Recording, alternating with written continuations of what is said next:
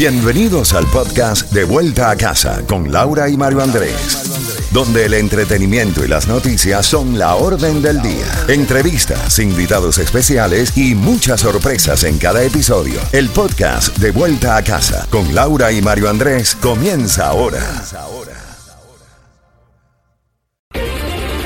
Z92, toda la música y todas las noticias a las en punto y a las y 30 de cada hora. Llegó el momento. Llámanos para que tengas tus boletos al concierto de Camilo. También más adelante vamos a tener boletos para el homenaje a Celia Cruz. Así que quédate con nosotros, pero llama ahora para que tengas tus boletos a ese gran concierto este sábado ya en el, en el FTX Arena.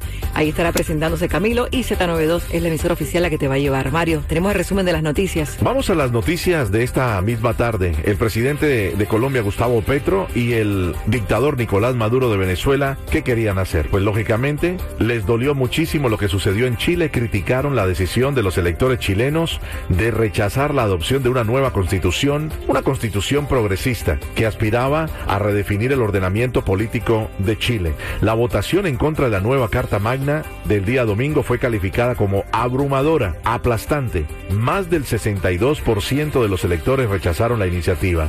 Vi un tuit de Petro que decía, resucitaron a Pinochet, revivió Pinochet, escribió Petro a través de su cuenta de Twitter, y solo si las fuerzas democráticas y sociales se unen, será posible dejar atrás un pasado que mancha toda América Latina y abrir las alamedas democráticas. Le dolió muchísimo a este engendro de dictador colombianos, pilas, ¿eh? Porque no se sorprendan cuando en uno o dos años, en este nuevo gobierno de Petro, busque cambiar también la constitución de Colombia. Pero legalmente, donde sí hubo elecciones y hay una nueva primera dama o una primera ministra, es en Inglaterra. ¿Quién es Liz Truss? Se convierte en la tercera mujer que asume el cargo de primera ministra del Reino Unido y muchos dicen ya es una segunda dama de hierro, Laurita. Ella es conservadora, se convirtió en el día de hoy en la nueva primera ministra del Reino Unido. Ya salió Boris Johnson de su casa donde gobernaba y en el acto protocolario conocido como el besamanos y aunque la práctica se limita a una reverencia o un apretón de manos de que el Palacio de Buckingham difundió la fotografía,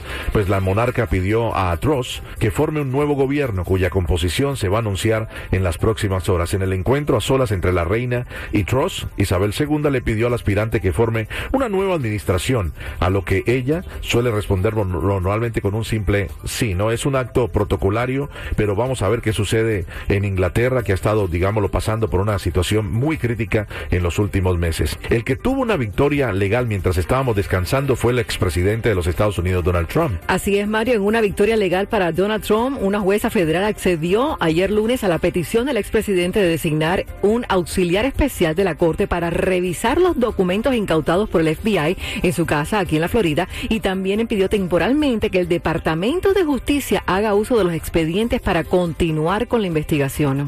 La jueza emitió la orden pese a las objeciones del Departamento de Justicia que argumentaba que no era necesario un auxiliar especial.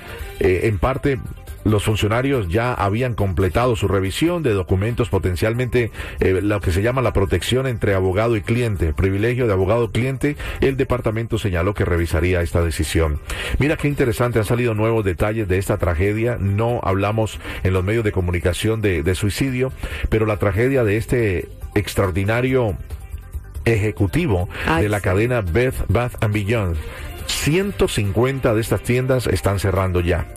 Todo pasó entre el 16 y el 17 de agosto. El 16 de agosto, este ejecutivo vende sus acciones el 17 de agosto cayó en la bolsa de valores cuando uno de los socios inversionistas decidió retirar el 10% de las acciones que estaba comprando. ¿Qué sucedió aquí? Esto es un acto de corrupción. Este hombre de 52 años habría saltado de su casa en el 18 piso en el área donde vivía según las fuentes policiales en Nueva York.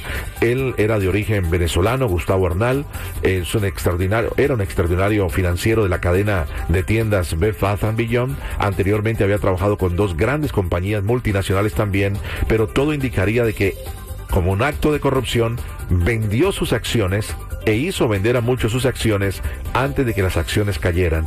Y un día después cayeron terriblemente y se da a conocer que van a eliminar el 20% de los empleados de Bed Bath Beyond. Estamos hablando de que vendió 42.513 acciones eh, de la empresa que aproximadamente eh, recaudó un millón de dólares. Él solamente, exactamente, pero hablarían de un acto fraudulento de más de mil millones de dólares en este movimiento eh, bursátil. 1.200 millones. 1.200 millones de dólares. Y mira, 17 estados cuyas normas de emisión vehicular están vinculadas a las de California van a tener que decidir si adoptan las nuevas medidas que hizo California, que exigen que todos los vehículos y SUVs nuevos sean eléctricos o utilicen hidrógeno a partir del 2035, Lauri. Entre ellos Washington, Massachusetts, New York, Oregon, Colorado y Vermont tienen previsto eh, tomar una medida similar a la de California de prohibir los vehículos nuevos de gasolina. Colorado y Pensilvania figuran entre los estados que posiblemente no lo van a hacer. Pero por lo menos 17 estados se unirían a esta nueva normativa de no vender vehículos a gasolina nuevos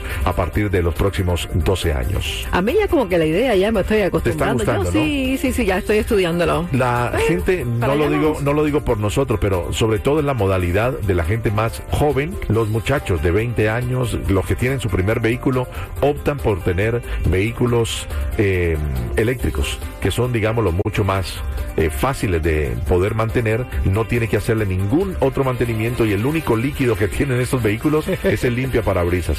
Así están las cosas a esta hora de la tarde. Y vamos al 305-550-9200 para entregar esos boletos al concierto de Camilo. Llama ahora. Más adelante más inscripciones para Disney, unas vacaciones que te va a encantar. Quédate con nosotros. Soy tu mejor amigo, pañuelo de lágrimas, de amores perdidos. Te recargas en mi hombro, tu llanto no cesa, yo solo te acaricio. Me